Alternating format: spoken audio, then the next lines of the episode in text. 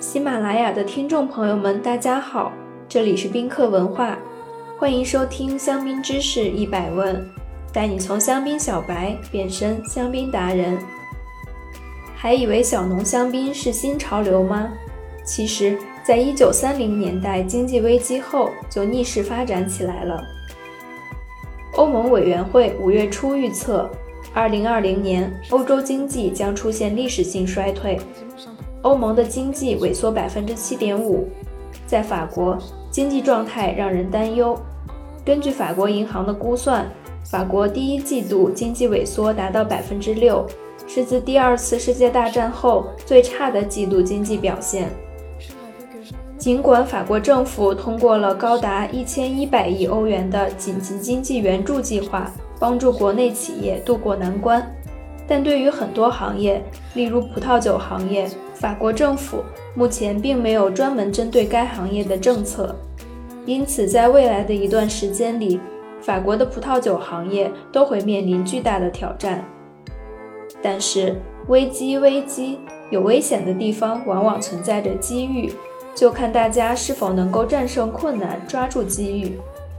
回顾历史。不同的行业在危机中总会有新希望诞生，小农香槟便是在大萧条时期逆势而生的。二十世纪三十年代，全球经济衰退，葡萄价格从每千克十法郎跌至不足一法郎，靠出售葡萄为生的果农收入骤减，不得已另谋出路，开始自己酿制香槟，才促生了小农香槟的兴起。十九世纪时。香槟酒商习惯于从果农手里购买葡萄，果农将葡萄运送到酒庄压榨，以保证香槟酿造过程中这至关重要的压榨品质。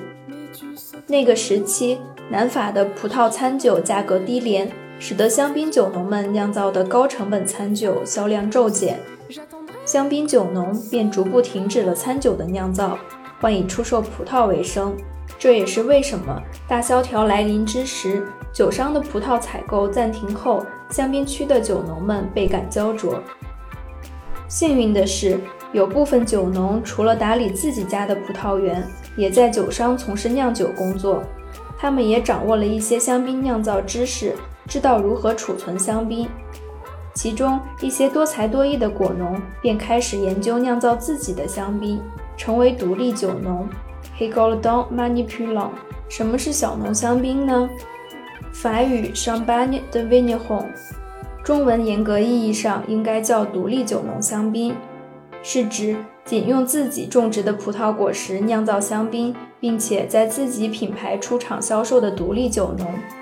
当时这些独立酒农酿造的香槟，相较于酒商品牌酒款，价格更低廉，缺陷也更多。他们的酒窖往往面积很小，无法保证葡萄酒陈年的时间。许多酒庄当时没有自来水，卫生问题堪忧。最后，在添加二次发酵所需的糖酒混合液时，缺乏精准度，很难控制压力，或频率很高。在香槟的某些地区，专门向酿酒师提供建议和测验的酿酒实验室也是后来才兴起。当时，酿酒师们通常只能将酿造样品带给村子里的药剂师。拜托他们帮忙测量糖度及酸度。挂在窗上的香槟。二战结束时，法国满地疮痍，百废待兴。法国努力恢复经济，大力发展工业。随着汽车行业的飞速发展，越来越多的巴黎人开始自驾到周边乡村度假。香槟区的酒农们也借此机会出售自家香槟。他们只需将香槟挂在窗前，带游客们选购。当时酒农香槟的销售规模很小，对大多数酒农来说，还是以向酒商出售葡萄为生，自己酿造香槟为辅。独立酒农的发展后来逐渐引发一些人的担忧：一方面，他们给酒商的葡萄供应很难继续保证；这些酒商品牌是香槟产区的领头羊。更有能力进行大规模的市场营销、公关活动，受益于这些大酒庄在国际上为香槟建立的知名度，小农香槟的价格也水涨船高。为了限制果农发展为独立酒农，酒商和酒农们于1959年签订了第一份行业合同，以保护果农权益，鼓励大家继续向酒商出售葡萄。该合同规定，不但要确保葡萄的收购价格和酒商香槟平均售价挂钩，葡萄的收购价格为酒商香槟平均售价的百分之二十八，而且。酒商要保证八年间持续从签订合约的酒农手里购买葡萄。另一方面，一些酒农代表也担心大酒商无法保证香槟的质量，会给产区带来负面影响。很多果农更倾向于把葡萄送往可以对混合更多果实来源的合作社酿造香槟，合作社也会将酿好的香槟重新分配给各个酒农，让他们贴上自己的品牌销售。